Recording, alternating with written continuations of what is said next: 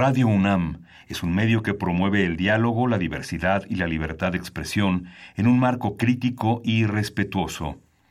Los comentarios expresados a lo largo de su programación reflejan la opinión de quien los emite, mas no de la radiodifusora. Radio UNAM presenta Al compás de la letra. Al compás de la letra. Un programa conducido por María Ángeles Comezaña.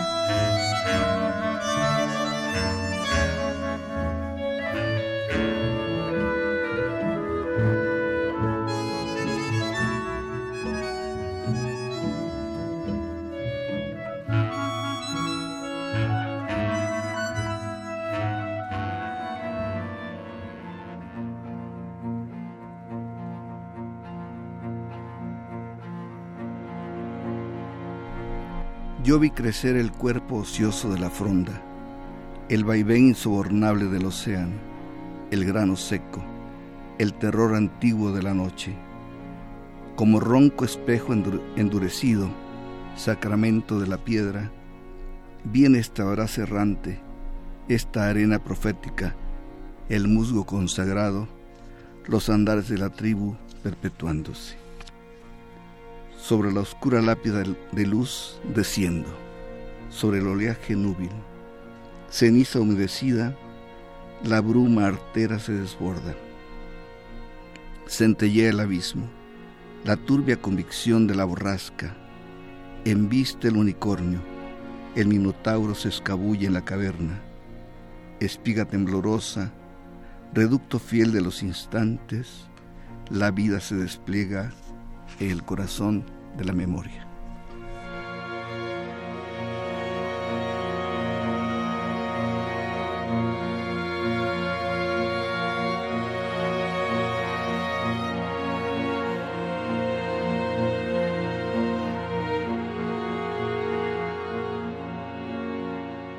Muy buenas tardes, queridos amigos. Muy buenas tardes, Oscar Wong, que acabas de leer un poema que nos ha dejado eh, eh, el corazón de la memoria latiendo. Muchas gracias a todos por estar aquí. Bueno, lugar común de, de todos los lugares comunes. Muy feliz año, que nos vaya bien. Este año va a ser sinuoso. Vamos a subir muchas cuestas, bajar otras, subir otras. Vamos a ver cómo nos va pero que siempre esté la poesía cerca, porque es como un horizonte para poder respirar. Tú muchas veces, Oscar Wong, que es nuestro invitado de esta noche, hablas de, eso, de que la poesía es una manera de respirar. Gracias por estar aquí, Oscar. Al contrario, muchas gracias por la invitación. Un placer saludar a todos los eh, radioescuchas, a, todo, a todos los que son amantes de la poesía y a todos los que son amantes de la vida. Exactamente. Eh, estoy totalmente de acuerdo contigo. Les mandamos un abrazo, muchos abrazos del 2018.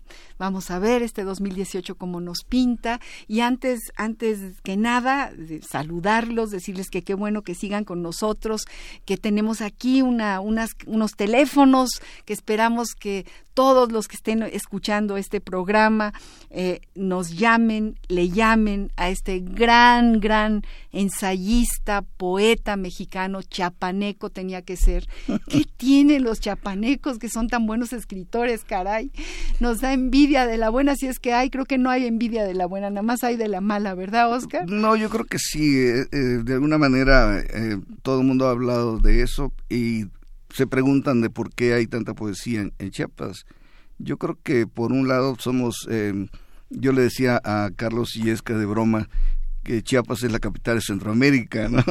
y, él brincaba porque pues, él era guatemalteco. No, no, y, y, bueno, lo que pasa es que eh, Chiapas es Centroamérica, eh, entonces es otro mundo, todo es diferente, la, la naturaleza, pues tenemos todo lo que hay ahí en Chiapas, el sumidero, las, en fin, 50 mil. Los ríos. y la herencia indígena, por supuesto. Claro, claro, toda una cultura. Bueno, nuestros teléfonos en cabina 5523 5412 5523 7682 Facebook Radio UNAM, Twitter arroba Radio UNAM, para todos aquellos que estén con sus computadoras listos para escribir poesía, para, para hablarnos, para preguntar. Eh, qué cosa es la poesía. Hay ahí un artículo de este gran poeta que nos acompaña hoy en relación a eso, que le preguntan qué es la poesía y él tiene toda una un análisis interesante de qué es la poesía a partir de todos los montones de autores que conoces, Oscar. Y bueno, allá tenemos en Tlalpan un radio escucha cautivo que se apellida López y que esperemos que nos escriba algo porque escribe muy bien y Esther Valdés que te quiere y te conoce, te está escuchando, la saludamos, le mandamos un gran abrazo, igual que a Ramiro Ruiz Durá que seguramente estará también escuchando el programa y a todos los que nos están escuchando, un gustazo estar nuevamente en este 2018, a abrir la puerta de la poesía, este horizonte nos hace mucha falta. Es, como dice Oscar Wong, que es nuestro invitado de honor en la tarde de hoy, una manera de respirar. Bueno, algo les voy a contar de Oscar para quienes no lo conozcan. Oscar nace en Tonalá, es chapaneco, eh, ha destacado como cuentista, ensayista y eh, según el Diccionario de Escritores Mexicanos del siglo XX, su obra poética se ocupa del yo social y espiritual, reflejando además la herencia sino-maya de un autor reflexivo. Su obra tiene que ver eh, con, eh, es un autor reflexivo y con capacidad de asombro frente a la vida. Como ensayista, Oscar Wong ha centrado su interés en aspectos principales, la obra de José Gorostiza y el proceso creativo de la poesía. Ha sido gran difusor de la literatura de su estado, compilando la obra de diversos autores chapanecos en antologías como Nueva Poesía de Chiapas y Nueva Fiesta de Pájaros. Fue becario del Limba Fonapaz en crítica literaria y del Centro Mexicano de Escritores de Ensayo obtuvo muchos premios, unos pequeñitos, otros muy grandes. Él dice que no quiere hablar más que de los de algunos de los premios que no le importan mucho, ¿no, Oscar? Eso eso nos lo pusiste también en tu en tu semblanza. Obtuvo el Premio Nacional de Poesía Ramón López Velarde con el libro Enrarecida Luz y eh, es enardecida luz. Ah, perdón, perdón. Lo que pasa es que hay una errata ahí en, el diccionario de, Bellas Artes. Hay una errata, ¿verdad? Bueno, bueno. Entonces, eh, vuélvelo a repetir. Enardecida, luz. Enardecida luz. Eh, también en el certamen literario Rosario Castellanos en cuento con la edad de las mariposas, que qué bonito título. Eh, que se publicó en los talleres gráficos de la Nación. También obtuvo el Premio Nacional de Ensayo Literario Magdalena Mondragón en Torreón, Coahuila, entre muchos otros. El gobierno chapaneco le otorgó en febrero de 2016 el Premio Chiapas en Artes 2015. Bueno, yo tomé otra serie de datos, estos fueron los que tú me mandaste, Oscar, pero bueno, podemos decir que ha sido colaborador de Alero, Árbol de Fuego, Arena, Arte Poético, Azor, Cauce, Cosmos, Diálogos, Diorama de la Cultura, de Excelsior, el antiguo diorama cuando existían los suplementos que qué pena que ya no, ¿verdad?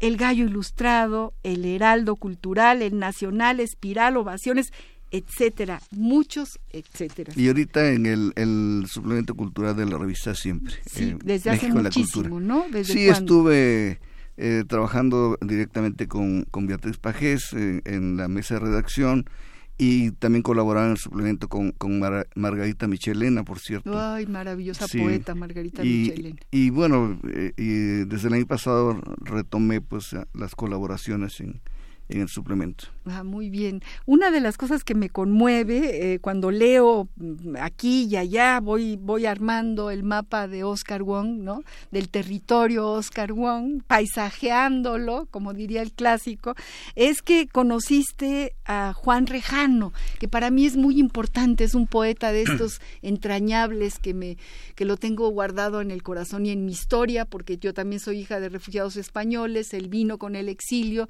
y eh, eh, formaba parte del grupo de amigos familia, de, de, mi familia y cuando yo leo que tú fuiste al Nacional con tus poemas para pedirle a Juan Rejano que te publicara, cuéntanos, Oscar. Sí, mira, yo acababa de publicar un, unos poemas en El Gallo Ilustrado, por cierto.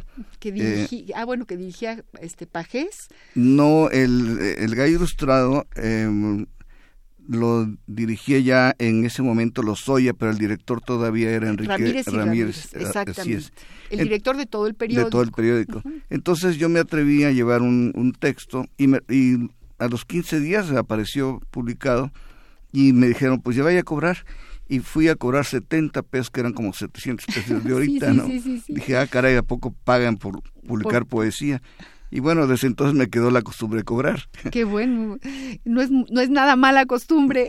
Bueno, y a los, como a los 15 días ahí en la facultad me dijo Antonio Delgado, eh, él, él ahora ya es Premio Nacional de Novela, en fin, tiene otras cosas, y me dijo, pues lleva ahí a, a la Revista Mexicana de Cultura, está un poeta español, refugiado, importantísimo, ya me dijo Juan Rejano, y lo pensé toda una semana, junté mis poemas y me acerqué eh, eh, un sábado ya me habían dicho la hora, llegué, estuve en la puerta observándolo y él con su tipómetro y esa habla que tenía y estaba marcando el, suplemento y estaba Juan Juan eh, Juan Cervera, estaba eh, algunos otros que después fueron mis amigos y siguen siendo mis amigos. también Musakio llegaba mucho y, y em, nuestro amigo eh, eh, que falleció ya, este, René Aviles Favila y, mm. y, demás. Y en ese momento entra eh, un joven muy delgado repartiendo su libro, era, era Jorge del Campo, mm. que traía un libro, Animal de Amor, publicado en la UNAM, con una cuarta de forros, yo ni sabía ni quién era, eh, de José Emilio Pacheco. Fíjate. Esa cuarta increíble. de forros, impresionante. Y entonces me, también me tocó a mí el, el, libro, me lo obsequió y entonces levanta la vista eh, el maestro Rejano y me, me, dice, pásele hombre. Y yo pues siempre he sido muy, muy tímido y, y me acerqué y, y, me dice, ¿qué se lo ofrece? Le digo, pues aquí te traigo unos poemas, ¿no? Y, y me los recibe y dije, esté pendiente, en 15 días si, si aparecen, véngase. Y a los 15 días veo arriba... Eh, la, la, desaparición de Hollywood, firmada por René Avilés Avila, que había ganado una mención importantísima en el Casa de las Américas, ah, que en aquel entonces todo el mundo quería ganar el Casa de las Américas. Claro. Y abajo la mitad del, de, del suplemento mis poemas.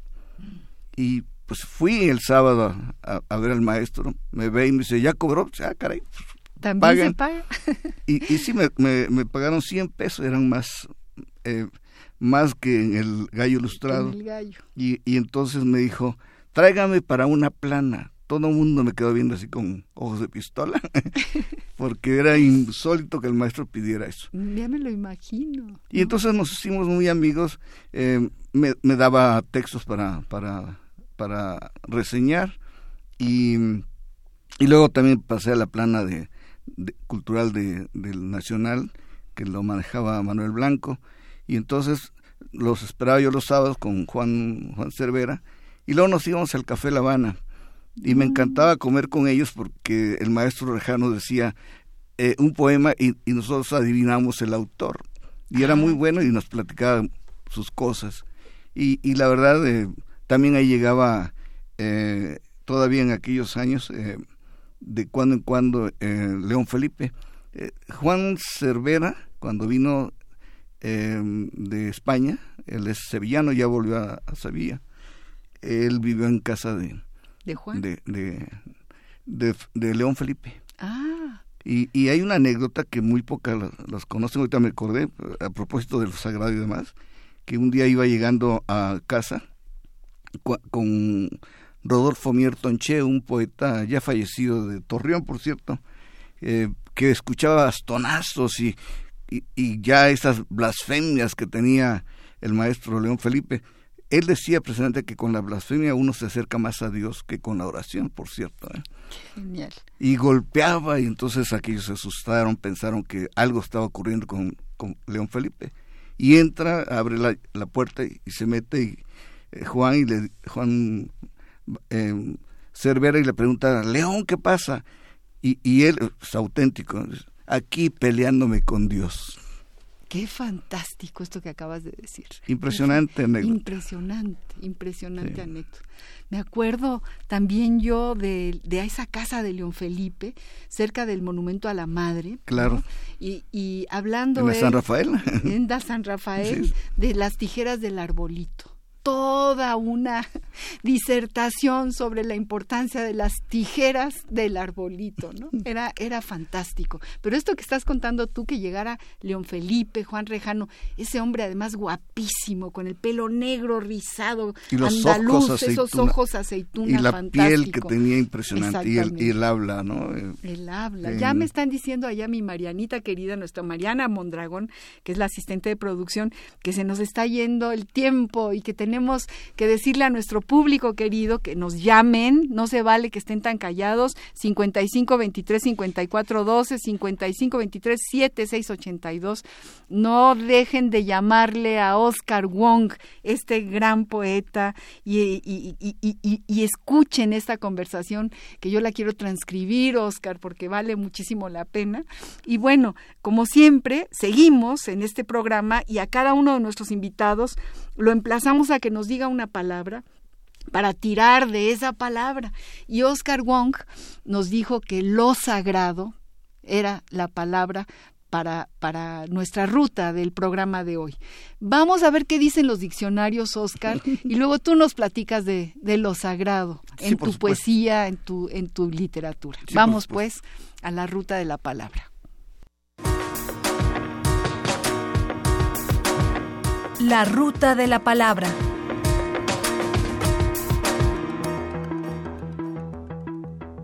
Sagrado.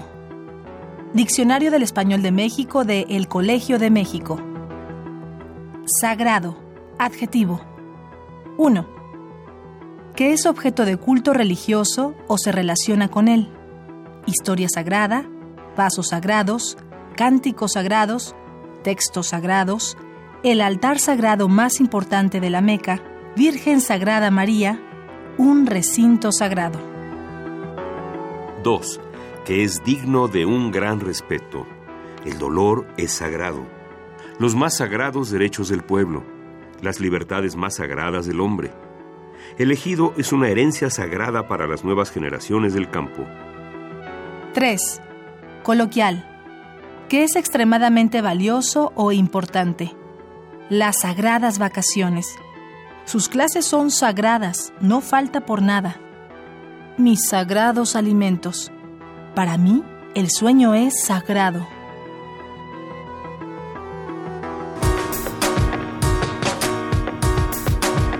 La ruta de la palabra.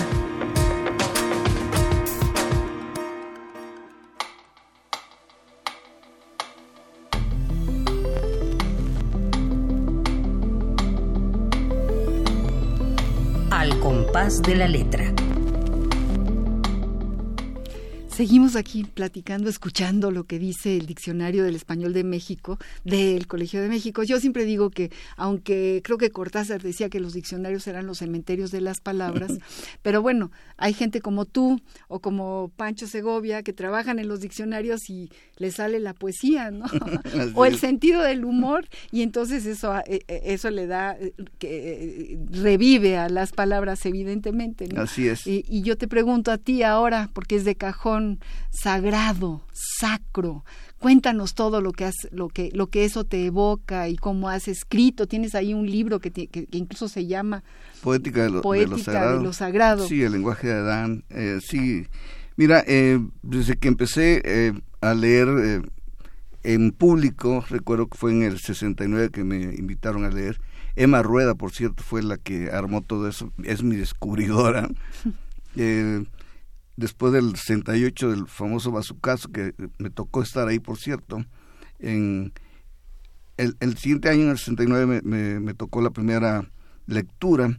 Eh, estuvo Tomás Perrín, Alejandro Aura, algunos otros, y a mí me tocó también.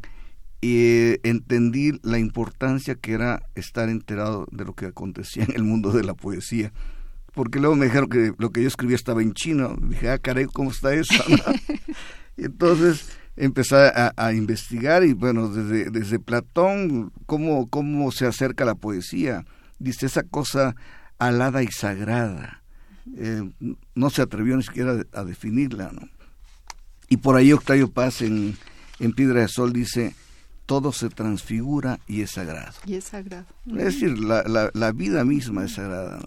Y la poesía es, es precisamente la experiencia del ser humano.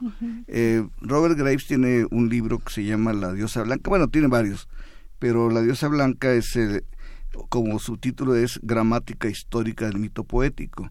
Y allí, por supuesto, se hace la relación importantísima entre el poeta, la musa y la inspiración. Eh, nos habla de, de, de la importancia de la palabra, de la importancia de cómo darse los ciclos estacionales y cómo cantar a la vida, a la existencia.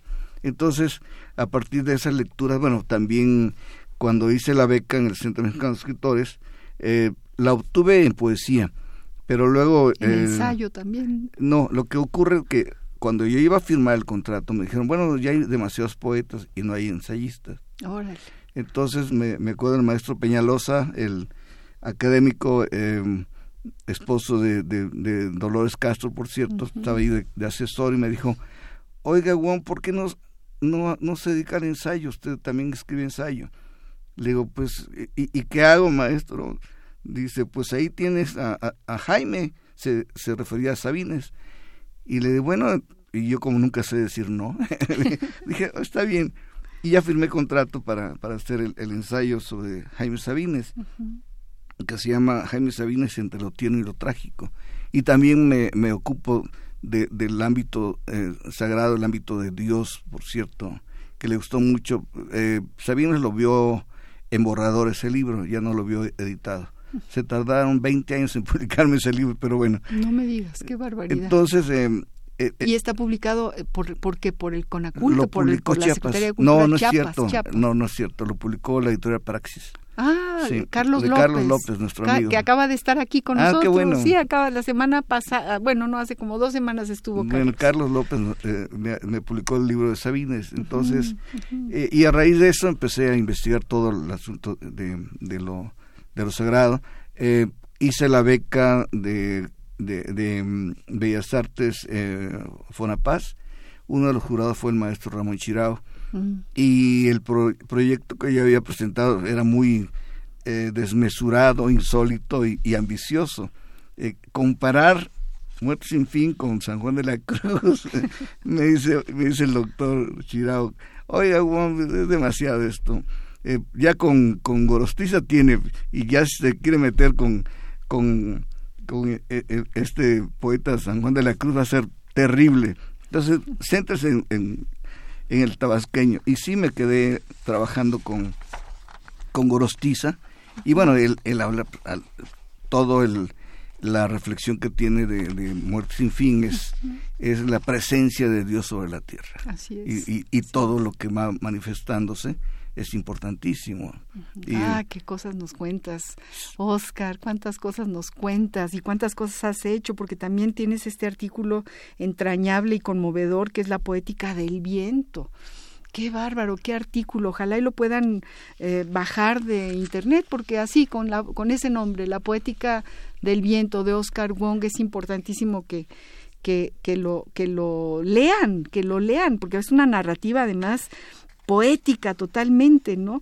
Dice Oscar, bueno, no me estoy saltando de lo sagrado a la poética del viento porque hay mucho desagrado en esta poética del viento, ahí tú retomas incluso al I Ching, ¿no? A los hexagramas del I Ching y, a tus, y a tus eh, ¿qué? A, tus ancestros, chinos, porque tú, tu familia viene de allá. Mi padre es de allá de Guangdong.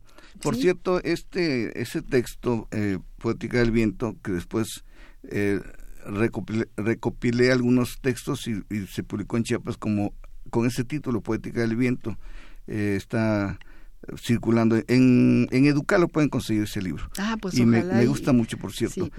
Tiene su historia, el artículo original. Eh, fue una entrevista que me hizo Raquel Huerta para Tierra Adentro. Eh, tenía ahí una serie de preguntas y bueno, yo las, las, las respondí y fue tan interesante que todo el mundo me, me, comentaba, oye, qué buenas respuestas. Entonces nomás quité las preguntas y armé un poquito más y, y ya quedó el texto como pues, poética del viento. En realidad eh, es una es un texto que fluye y además es un texto poético dice, por ejemplo, para mí es un el viento es un elemento sustancial no solo en mi poesía, sino en la vida cotidiana. El viento me remite al hálito cósmico, al espíritu celestial, a los ocho trigramas que aparecen combinados en el I Ching de mis ancestros. Es la dimensión donde se esparce la voz poética, donde surge la luz. Realmente nos haces una radiografía de, de, la furia del viento, ¿no? Y del el, viento justamente como horizonte de la verdad, ¿no? De, es, es extraordinario este... este Hay algo interesante, fíjate que eh, hay un doctor en era muy amigo de Octavio Paz, tiene precisamente el I Ching y, la poética de Octavio Paz, y empezó a trabajar otra vez ese tema, y eh, em, se suponía que iba a salir el año pasado e, ese libro, invitó a varios autores ensayistas de, Francia y demás, y, y, me localizó, me dice, oiga, tiene un texto sobre Octavio Paz con, con el I Ching y demás y lo sagrado precisamente. y, y, le autoricé el, texto para incorporarlo al libro y después me, me, volvió a buscar y me dijo, oiga Wong, ¿por qué no me hace la introducción del libro? Entonces, y, y me atreví, pues yo estaba muy desconcertado al principio, pero eh, también eh, Roberto Bravo, que ahorita está en Escocia, me dice, a ver, ¿cuántos críticos hay en México? Y yo le digo, pues fulano, pero te lo pidieron a ti. Claro. ¿Cuántos críticos hay en Chiapas? Bueno, casi no hay muchos, pero te lo pidieron a, ti. Y entonces dije, bueno, pues está bien. Y, y, bueno, está por salir el, el, libro eh, sobre el y demás. Entonces, eh, Hablas, hablas también de Bachelard, ¿no? Haces, eh, dijo Bachelard, que es verdaderamente también una... Hay que leer todo lo de Bachelard. Todo, todo, ¿no? El aire y los sueños, el, eh, el agua, y, los sueños, psicoanálisis del fuego, digo, también lo dices aquí, el aire, el fuego y el agua son elementos eh, de tu propia poesía. El asunto del instante también, hay, hay otro libro de, de, Bachelard importantísimo. Vamos a una pausa musical, Oscar, querido. Estamos platicando con el poeta, el ensayista, el escritor espléndido, Oscar Wong. Los teléfonos en cabina 5523-5412, 5523-7682. Queremos que nos hablen o que escriban al Facebook Radio UNAM, Twitter arroba Radio UNAM, para saber que están ahí con nosotros escuchando la importancia de la poesía, de las palabras, de la sonoridad. Vamos a música que tiene que ver con lo sagrado, porque siempre recurrimos a nuestro querido Pedro Guerra y él tiene una canción que se llama Dios. Vamos a escucharla, Oscar.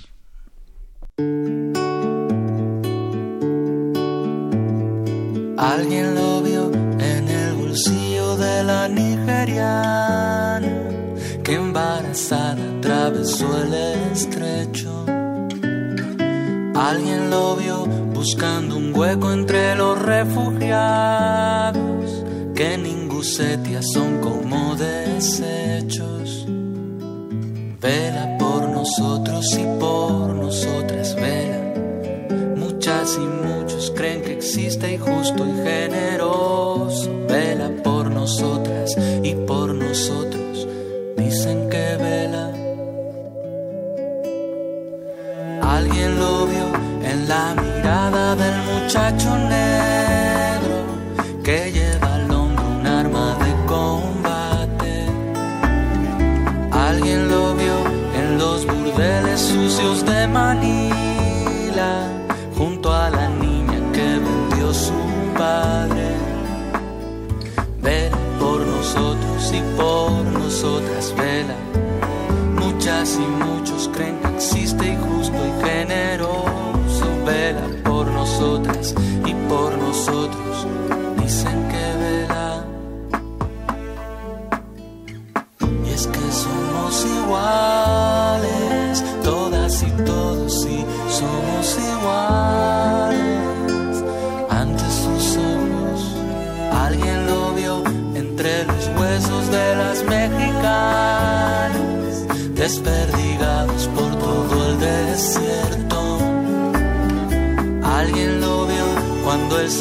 sicario se guardó el revólver y entre los coches descansaba el muerto. Vela por nosotros y por nosotras vela. Muchas y muchos creen que existe y justo generoso. Vela por nosotras y por nosotros. Dicen que vela, vela por nosotros y por nosotras vela. Muchas y muchos creen que existe y justo y generoso. Vela por nosotras y por nosotros. Dicen que vela, vela por nosotros y por nosotras vela.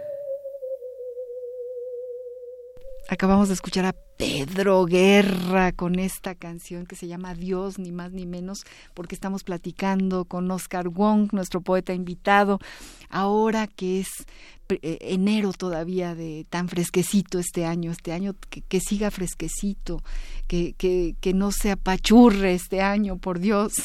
Y además es el 8, el, el 8 según Graves eh, encierra eh, la eh, él, eh, dice que es eh, la ciudad luz que encierra a la palabra. Uy, y si no... lo acostamos, pues es el infinito, ¿no? Bueno, pues esto ya es para que lo anotemos en nuestros apuntes Así totalmente. Sí, entonces el 18, eh, por lo menos simbólicamente, puede pintar bien. Por el 8, sí, claro. ¿no? Y, Y además es, es- es nuestro cumpleaños. Además es nuestro cumpleaños. El 26 de agosto y el tuyo es el, Eh, en abril, ¿no? en- en- ni más ni menos, eh, el 14 de abril, imagínate, Mm, el Día de la. República Española. Qué bueno. Ni más ni menos. bueno, queridos amigos, estamos realmente muy emocionados y, y, bueno, escuchamos esta canción de Pedro Guerra, Dios, ¿no? Y todas las que vienen, que ahora van a tener que ver con esto, porque Oscar nos está hablando de lo sagrado y nos está contando de sus amigos, de la gente valiosa, importante, espléndida, que, que ha conocido y que le ha y que ha nutrido su poesía y ha nutrido su literatura como Efraín Huerta. Cuéntame, ah, cuéntale al público lo que me estabas contando de Efraín, de David, de Raquel, de los Huerta. De, de- bueno, de, de Efraín Huerta, eh, pues yo tuve la fortuna de conocerlo. Eh, él me decía Oscar Lacangón y me, me, mandaba todos sus libros y yo me carteaba con él. Eh, eh, en fin, era muy, muy, muy cariñoso. Y luego cuando lo operaron de- del problema de cáncer que tuvo en la garganta, eh, casi ya no hablaba, era, le costaba mucho, mucho eh, articular. Y yo me acuerdo que le, le mandé la invitación de del el bautismo de, de mi hija Guiomar, por cierto, Ah, eh, doña Guiomar, la musa de Machado. ¿no? así es. Y entonces eh, él, él me escribió y, y me decía que él, él, él era el padrino de, de, de la niña. Y, y cuando lo veía me, me decía, y Guiomar, le costaba mucho trabajo Pronunciar. pronunciar el nombre. Ajá. Y hace al- algún tiempo, unos tres, cuatro años, me dice, eh, esta niña, la, la, la viuda de, de, de Efraín, eh, me dice, oye, Oscar, ¿en verdad somos somos compadres? Le digo, no, nada más Efraín decía que, Que era su éramos padrino. sí. sí. sí. Telma, nuestra, Telma Nava. nuestra amiga Sí, Telma Nava. sí. Y bueno, con David Huerta, pues la, la historia es muy interesante. Eh, el, el señor eh, que tenía un programa en los domingos, eh, siempre en domingo empezaba eh, ese programa, tenía un asesor de cultura que era Héctor Anaya, y él eh, y solicitaba a la- al público que leyéramos, hiciéramos una reseña de los libros de la UNAM, por cierto. Y el que ganaba nos daban libros. Y, y yo gané ese, en esa ocasión con el libro Alianza para Vivir, el primer libro de David Huerta, publicado en la colección Poemas Ah, y qué Ensayos.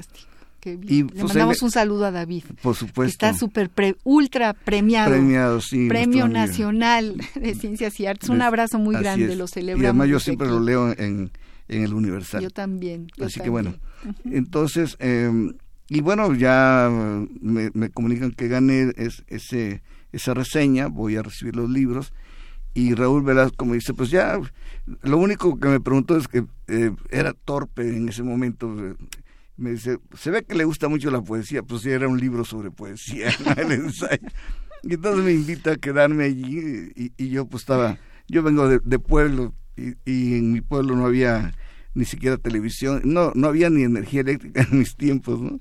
Pues me quedé ahí a curiosear a ver a los artistas y demás. Claro.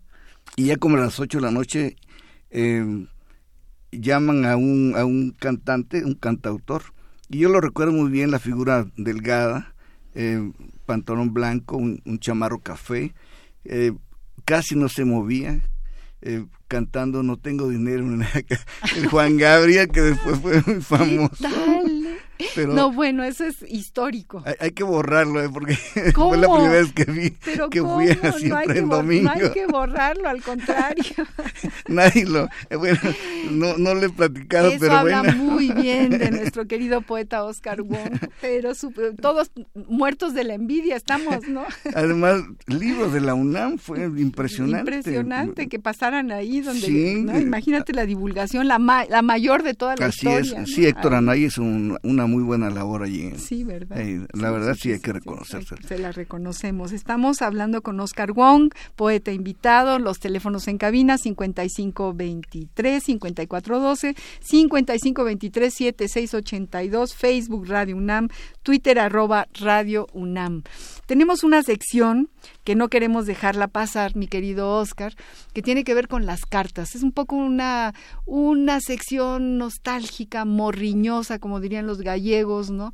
Eh, llena de saudade. Y eh, seleccionamos una carta, obviamente, de un poeta chapaneco, porque tú estás aquí como poeta chapaneco, y entonces seleccionamos una carta nuevamente, porque ya habíamos seleccionado otra, de Jaime Sabines a su querida Chepita.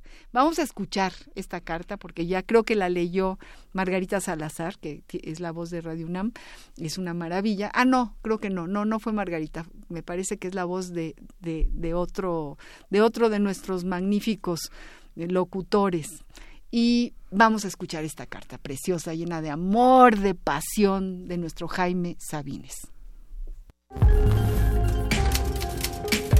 Epistolario Domicilio conocido. Carta de Jaime Sabines a Josefa Rodríguez Evadúa, su novia. Octubre 19 de 1949. Mi chepita linda. Aquí se acabaron esos enjuagues de la aflicción, esos tartamudeos de la soledad. ¿Qué es la vida? ¿Y todavía lo preguntas? La vida es quererte así, desaforadamente y lograrte y defenderte. Llanto y risa y ruinas y esperanzas es la vida y no hay margen en ella para evadirla. Harto bien sabemos que la muerte espera en cualquier parte. A cualquier hora llega y ¡zas! se acabó. Pero mientras estemos aquí, llorando o riendo, desesperándonos o esperanzados, tenemos que vivir. Porque cuesta mucho trabajo aprender pero cuando se aprende no se olvida que la vida se vive y no se muere. Ya basta de morirse. Dejémosle a Santa Teresa su morir viviendo. A nosotros nos toca vivir viviendo, vivir. Una cosa tan difícil y fácil a la vez, tan difícil y fácil como quererte y tener que decirte todo esto. Tanto miente el que ríe demasiado como el que solo llora. El mundo no es un valle de lágrimas, en él hay también el corazón tranquilo, la hora alegre. Acude a tu corazón, acude al mío. Llora cuando tengas ganas de llorar, pero no estés llorando siempre. Cree que tu dolor es mi dolor, que yo padezco tu hambre y tu sed, que yo también desespero y maldigo, que yo también no sé qué hacer muchas veces, pero mira también que me levanto y que no confío en la muerte. La muerte no es ningún remedio para el que desea vivir. La muerte es un débil consuelo que no me sobornará nunca. Es aquí en donde tengo que encontrar remedio de la vida. Y una buena receta es el amor y el saber mirar por encima de mi hombro mis propias penas. Mi miseria es una parte de la miseria humana, y pueden sufrir con mi corazón todos los hombres. Sí, mi chepita linda, somos nada más un suceder de instantes diferentes y hasta contradictorios entre sí. Tú debes portarte bien y ser buena. Siempre has sido buena. Si no, no te quisiera tanto, ni te deseara de este modo. Todo eso pasará, ya verás. Lo único que no pasará es este amor de Jaime.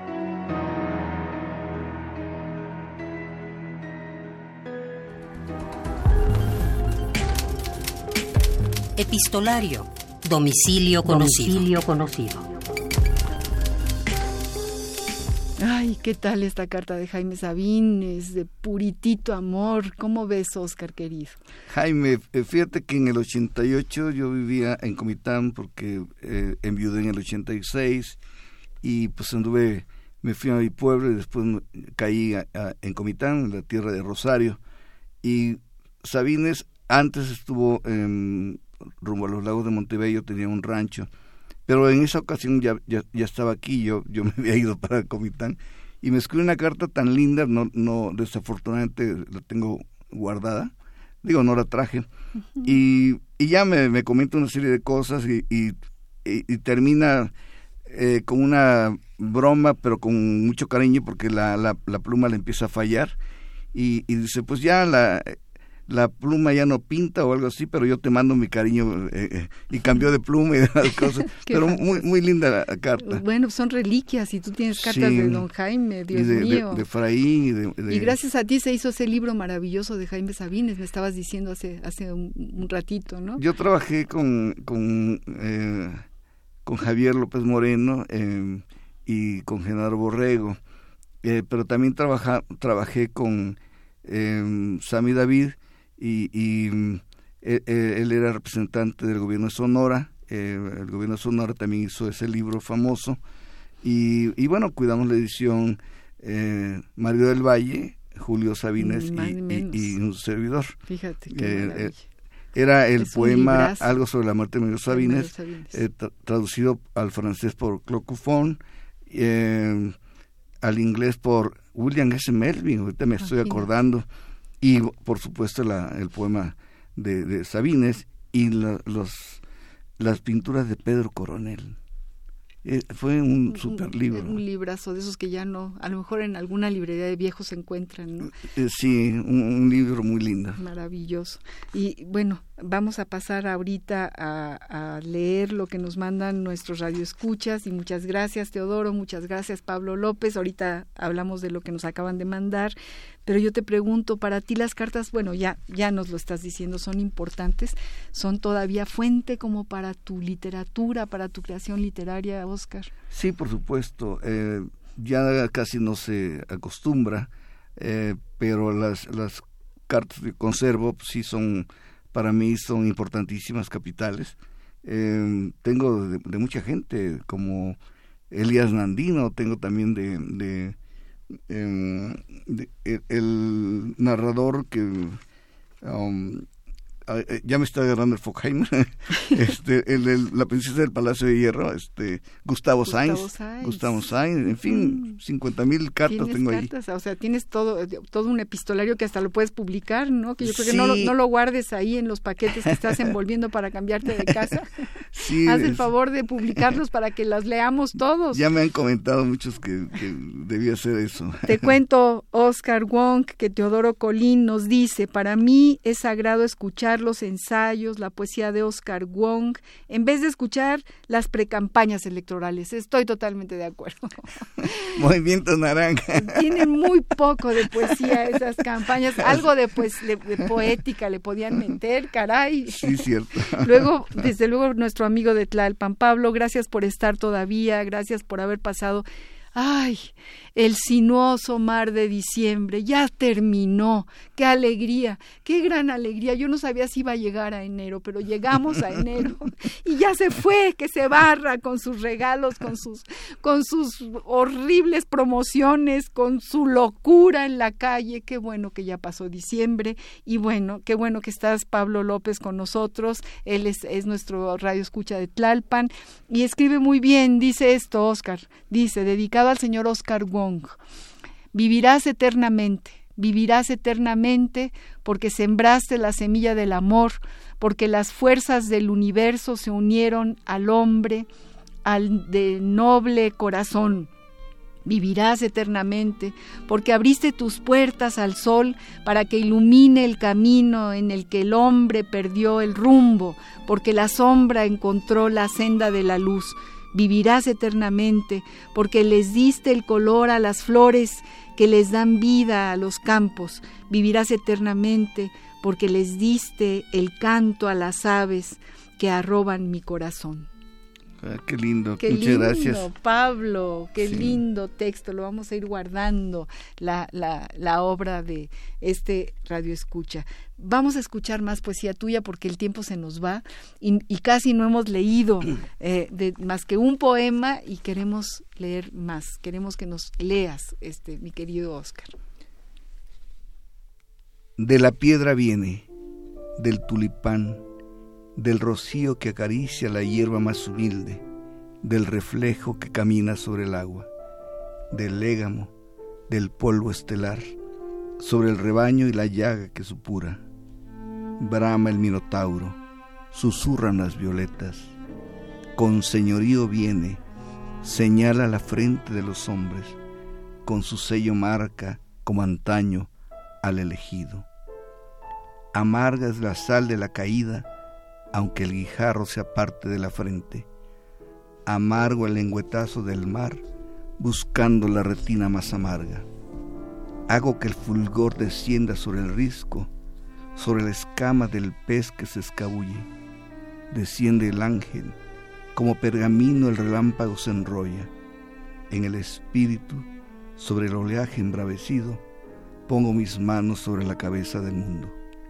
Unjo con aceite la mañana y digo que el amor resuena como capullo sostenido en nervaduras. La niebla se contiene, el siroco aúlla jubiloso y el cactus se doblega ante el embate del viajero. ¿Quién canta sobre el viejo acantilado? ¿Quién observa la lujuria de la espuma? Ante la roca ebria del sol, la arena se repliega, desova el mar en el estero. Como hembra ansiosa, la marejada se estremece en la marisma.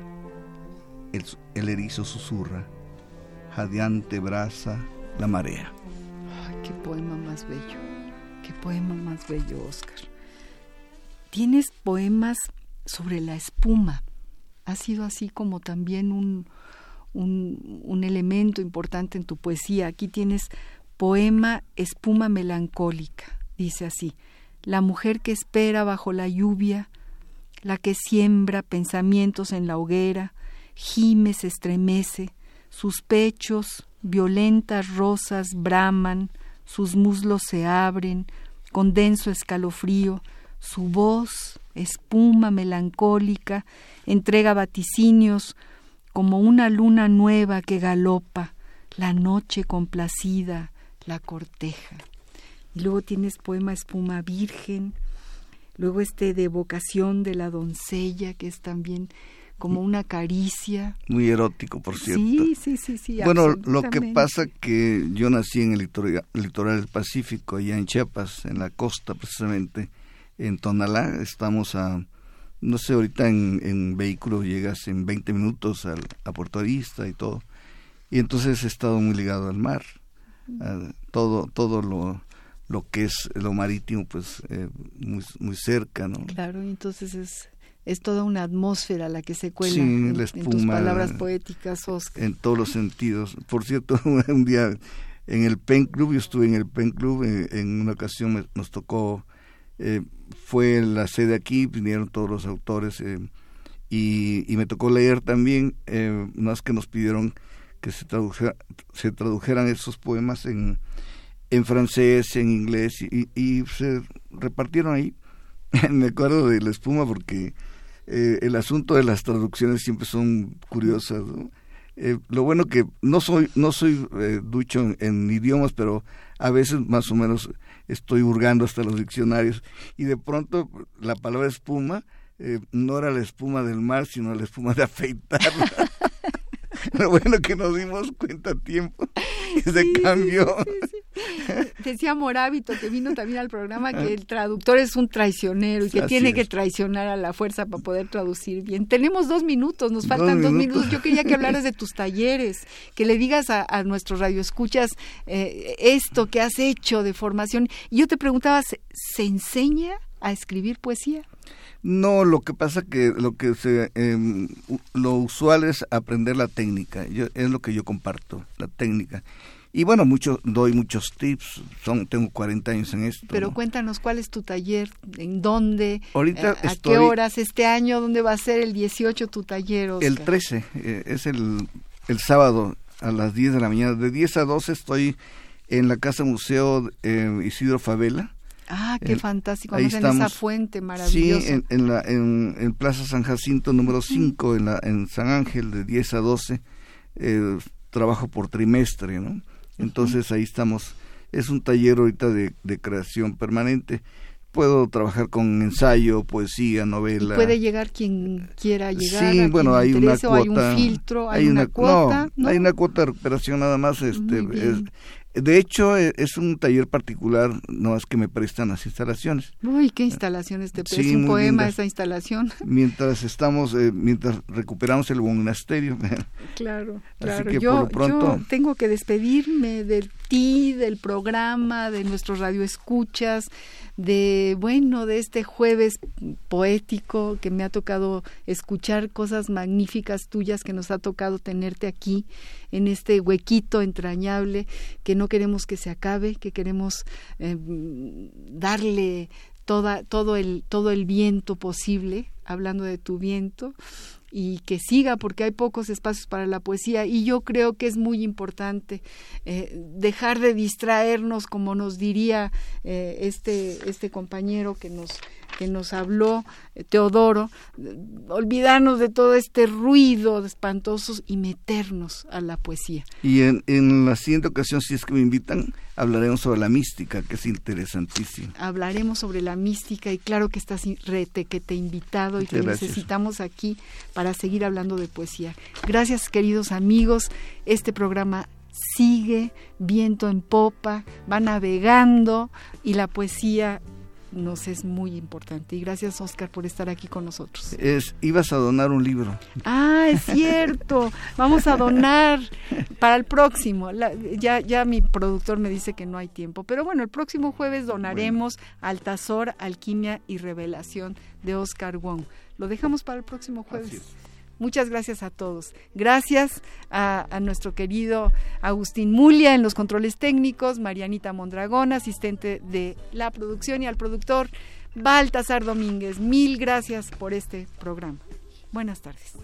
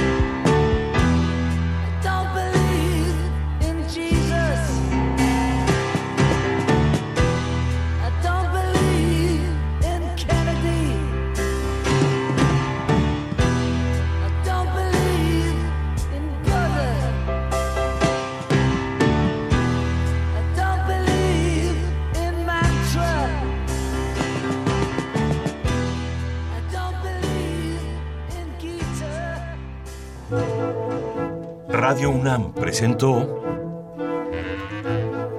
Al compás de la letra. Al compás de la letra. Un programa conducido por María Ángeles Comezaña.